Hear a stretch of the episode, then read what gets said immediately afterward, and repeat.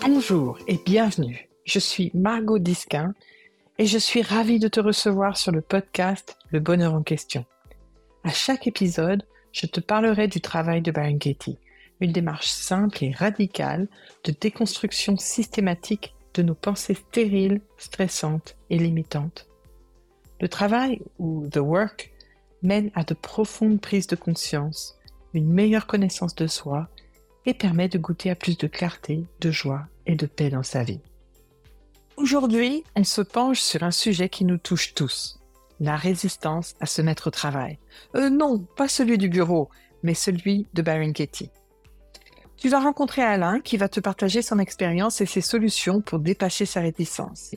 Et ne t'en va pas sans télécharger la fiche de cet épisode sur la page podcast de mon site.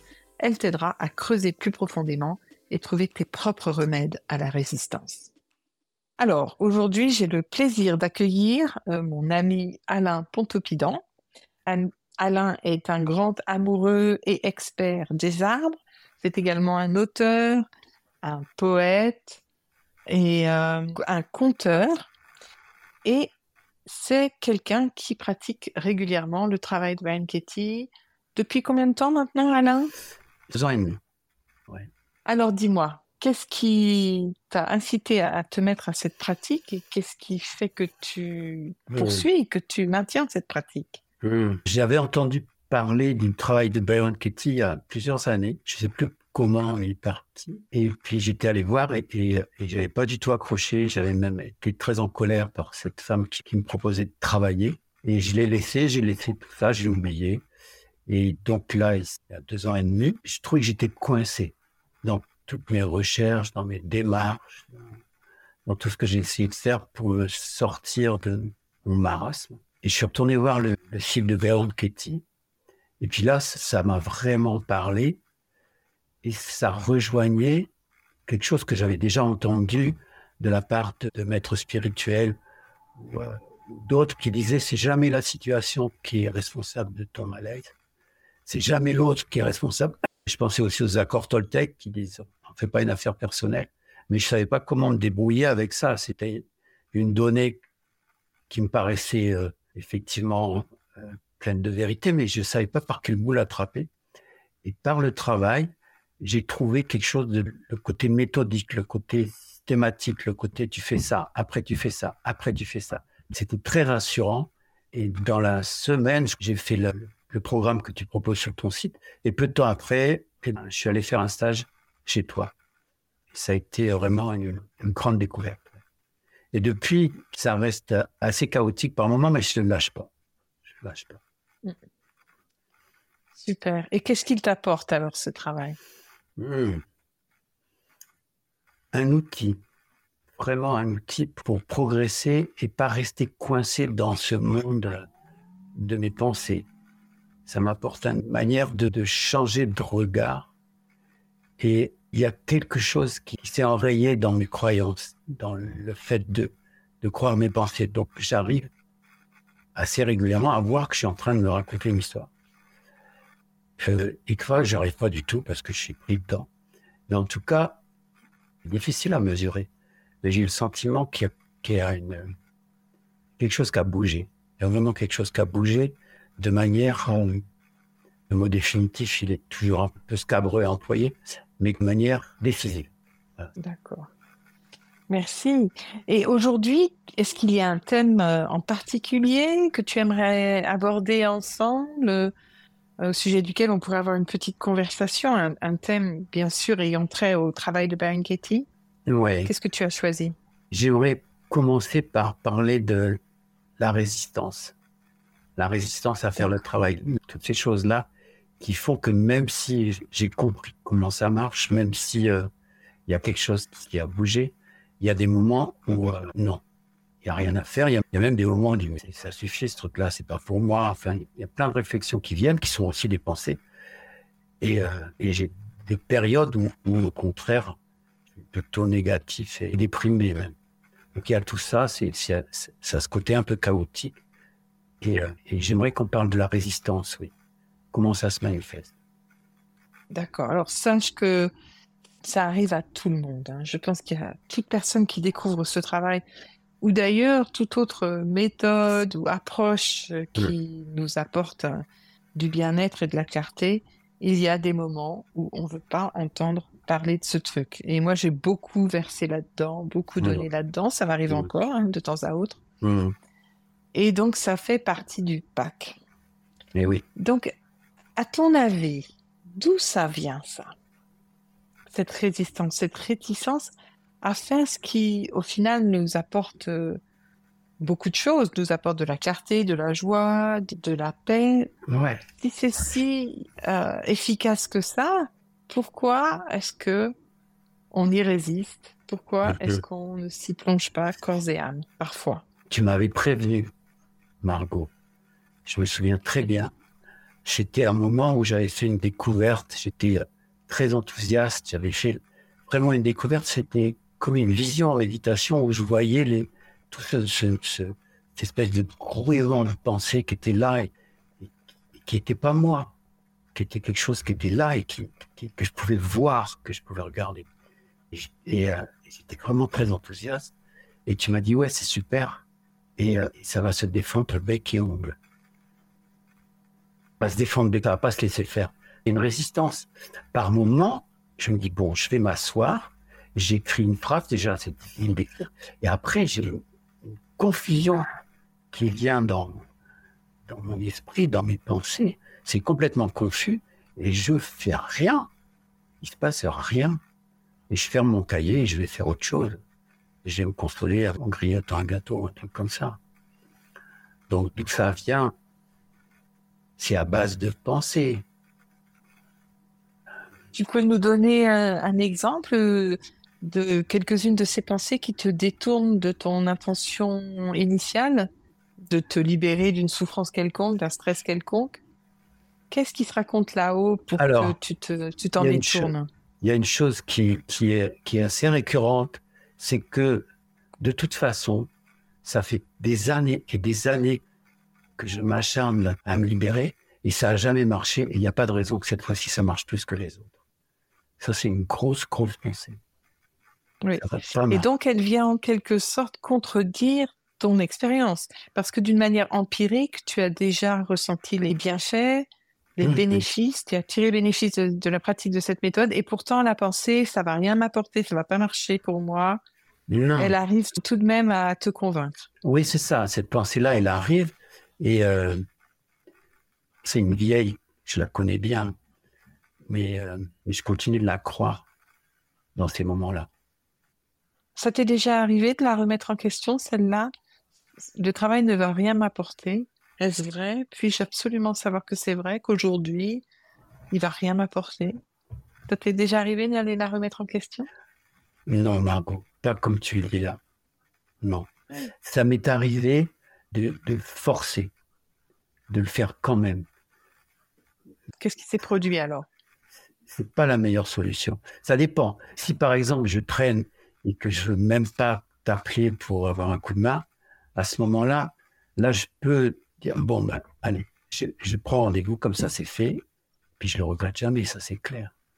Mais sinon, euh, comment dire, ces moments où le travail va créer une ouverture, cette ouverture de euh, qui serais-tu si tu croyais pas à cette pensée? Et là, eh ben, euh, quand c'est forcé, ça ouvre pas vraiment, ça reste dans. Voilà, c'est comme si, même à l'intérieur du travail, je voulais pas lâcher cette pensée. Je la lâche pas. Et tu as une idée de la raison? Ah oui, Est-ce qu'elle Ah. te fait peur? Est-ce que être sans elle te fait peur Ou que tu vas découvrir t'inquiète? Qu'est-ce qui se passe dans, les- dans ces moments-là quand, quand la pensée l'emporte sur euh, ben, l'envie de, de se sentir mieux? Ouais. Attends, tu peux, tu peux poser la question Bien sûr, qu'est-ce qui te fait peur? Parce qu'il y a forcément quelque chose qui se raconte à l'intérieur de toi. Ouais. Qu'est-ce qu'est-ce qui te fait peur si tu devais être sans la pensée ou découvrir euh, voilà l'envers du décor? Ah. Le premier mot qui vient, c'est la liberté. Donc peur. la liberté te fait peur, c'est ça? Oui J'ai l'impression. Ouais. Et attends, si je remonte cette pensée-là de liberté qui me fait peur, j'arrive à, à- ça, ça a quelque chose à voir avec mon histoire, avec pas vouloir lâcher ça. Et qui serais-tu sans ton histoire alors? Ah là là. ah là là. Ah là là là là. Qui serais-je sans mon histoire? Eh ben oui. Je, je serais plus léger, ouais. C'est sûr. Je serais plus léger. Donc c'est vraiment euh, paradoxal. Hein ce Ouais. à quoi on aspire le plus Ouais. est également ce qui... Il y a une petite voix à l'intérieur de nous qui nous convainc que ce sera pas sécure hein, si on, Oui. si on C'est comme si d'être déprimé, c'était une sécurité. Bizarrement, hein C'est bizarre. Et si je sors de là, je vais me retrouver. C'est un enfermement, c'est une espèce d'inhibition. Je veux pas aller voir les gens, je veux pas ci, je veux pas là. Et c'est comme si c'était ça, c'était une sécurité. Si je sors de là, eh ben, je vais être. Ouais. C'est un drôle de micmac, de drôle de sophisme, diraient les Grecs. C'est un raisonnement qui se boucle sur lui-même, qui se revoit pas. Mais j'ai déjà remarqué, je veux pas sortir de la déprime. Je suis là, je suis en sécurité, il faut surtout pas que je sorte de là. C'est un truc comme ça. Dans ces moments-là. Quelle est la solution, à ton sens, pour arriver à passer outre le fait de se trouver euh, plus en sécurité dans la souffrance, à savoir dans ton cas la déprime, que dans la liberté et la légèreté? Oui, Qu'est-ce qu'on peut y faire à ça? Moi je crois qu'il faut demander de l'aide. Dans ces moments-là, il y a ce, ce- ce merveilleux réseau de soutien du travail en francophonie tu fais partie. Et euh, moi, ma solution, c'est quand je tourne en rond, quand je vois que, que j'ai aucune prise, j'appelle au secours. J'appelle à l'aide. Pas au secours d'ailleurs, j'appelle à l'aide. Et puis, et puis ça, ça débloque quelque chose qui était resté coincé que je ne savais pas comment faire. Oui, parfois un regard extérieur Oui, c'est ça. per- te permet de voir ça. quelque chose qui, est évident pour la personne qui vient Oui. euh, te soutenir Oui, et que toi, c'était un angle mort, quoi. oui, tout à fait. Oui, oui. Et quand, quand, quand on me le montre, euh, ah oui, c'est tellement vrai. Mais c'est une nouvelle manière, c'est un apprentissage, c'est comme, comme apprendre un nouveau mode de pensée presque. C'est comme une rééducation de ma manière ordinaire de penser. Ouais. C'est littéralement ça. hein. C'est une Ouais. rééducation du mental.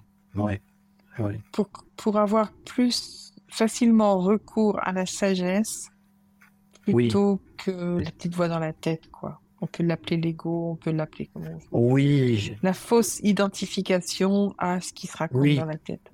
Oui, et, et- et franchement, ces moments où je, le vois presque de l'extérieur, je vois tout ça. Waouh. Et du coup, ça, ça, ça donne une grande liberté, mais, mais ça c'est. Enfin, pour moi, ça a été euh, une étape vraiment fondamentale. Et quand même, j'ai encore besoin qu'on m'aide, j'ai encore besoin de ces moments. Après, je peux continuer de rouler comme ça une fois qu'il y a quelque chose qui s'ouvre, et je peux continuer avec. En plus, les questions deviennent plus claires. Et il y a aussi, tu sais, euh, moi j'ai pratiqué l'écoute selon Carl Rogers. C'est pas la même chose. Mais en tout cas, le fait que quelqu'un soit comme là pour porter le témoignage de ce qui a été accompli, qui est, euh, tu sais, quand tu dis ensemble on avance, en fait c'est ça, c'est ce compagnonnage-là qui est vraiment très précieux. Je le vois comme ça. Est-ce qu'il y a eu des moments où tu es arrivé à passer outre cette réticence à te mettre au travail et donc à, à faire ce qui t'aide sans pour autant te forcer? Est-ce qu'il y a eu des moments où quelque chose s'est ouvert et ça s'est fait fluidement? Oui, oui, Qu'est-ce qui s'était passé alors? Que ça est comme ça. Écoute, dans mon cas, dans mon histoire, il y a des moments où c'est tellement évident, ça- c'est tellement juste qu'il n'y a pas d'effort. Je suis entre les deux, vraiment. attends, j'essaie de me rappeler. Je, me souviens d'une fois où j'étais complètement enfermé dans ma histoire. Et puis je me suis assis et, puis, en fait, voilà, ça y est. C'est euh, accepter de s'asseoir. Pour moi, c'est le matin que ça se passe. De s'asseoir et d'attendre ce que tu appelles le recueil des pensées. Et euh, c'est juste ça. S'asseoir et attendre le recueil des pensées. Et quelquefois, ça ne dure pas forcément longtemps, mais, euh, ça, les pose sur le papier. Et puis, euh, et puis, je vais juste où je peux, puis je ferme. Et puis, je, peux revenir dessus, je peux le relire. Ça demande de la patience. Mais le fait de s'asseoir pour recueillir les pensées, c'est essentiel. Et moi, je suis quelqu'un de l'écrit, j'écris beaucoup. C'est l'écrit qui m'aide le plus. Oui.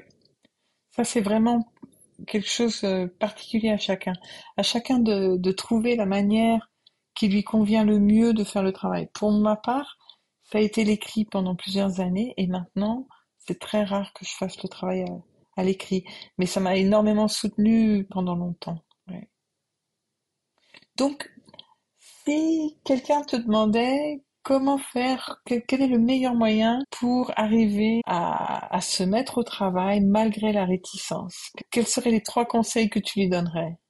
Euh, faut faire un nœud à son mouchoir sur les moments où, on a senti cette libération. Alors le nœud à son mouchoir, c'est une image, mais euh, arriver à pouvoir revenir à ces moments-là, enfin faire référence à ces moments. Ça, c'est une première chose. La deuxième, c'est ce que je viens de dire, c'est de s'asseoir et d'écrire, pour moi en tout cas, le recueil des pensées. C'est de s'asseoir et d'écrire ça. Un troisième conseil, je ne sais pas si ça va rentrer dans les conseils, c'est le travail qui travaille en moi, de toute façon. Ça travaille en moi. Prendre conscience que ça, que de toute façon, ça travaille. Oui, d'en prendre conscience, que de, de toute façon, une fois que c'est rentré, ça s'est installé sur le disque dur d'une manière ou d'une autre, quoi. Ouais, c'est ça, faites gaffe. Faites gaffe. Une fois que ça y est, ouais. Une fois que ça y est, c'est rentré. Il y a ce que je disais tout à l'heure, il, y a quelque chose de décisif qui s'est produit. Et du coup, euh, il y a toujours la confiance qui reste. Il y a quelque chose qui ne va pas s'en aller. Même s'il y a le doute, ça, ça fait partie du voyage. Mais euh, mais j'ai envie de dire que c'est ça une grande solidité ce travail, par sa simplicité, par son côté méthodique, par sa euh, vérité, c'est très solide, très très solide. Premièrement, deuxièmement, troisièmement, ça c'est ça c'est extraordinaire. Pour ma part, ce qui m'aide beaucoup, c'est d'une, de faire la liste de ce que je me raconte qui sera terrible une fois que j'aurai fait le travail. Donc, qu'est-ce qui me fait peur? Je saurais pu me défendre, euh, je vais devenir un paillasson sur lequel tout le monde va s'essuyer les pieds, ou alors je ne saurai plus qui je suis, ou je vais me sentir coupable, des choses comme ça, à remettre en question, je trouve ça très utile. Et aussi faire le bilan de, de toute la souffrance qui m'accable et, me demander, mais est-ce que je veux vraiment rester comme ça jusqu'à au restant de mes jours ou est-ce que je vais faire le plongeon et, euh, et me retrouver, je l'espère, de l'autre côté à me sentir vraiment mieux? Donc de venir sous-peser ce que j'ai à perdre et ce que j'ai à gagner, quoi. Et de, de prendre une décision qui soit intelligente par rapport à ma situation. Et puis aussi, tout comme toi, de ne pas hésiter à se faire aider, à, demander à ce que quelqu'un fasse un accompagnement ou se mette en binôme avec moi. Bref, euh, de, savoir demander de l'aide en toute humilité. ça, ça peut vraiment aider. Et ça nous aide à voir qu'on n'est pas tout seul aussi avec sa résistance. Et les autres sont pareils. Parfois, ils, peuvent pas s'empêcher, puis d'autres, euh, ça coule plus facilement. À qui est-ce que tu recommanderais la pratique de ce travail? Quel type de personne pourrait, appréhender ce travail, s'y mettre hein? À qui je recommanderais ça?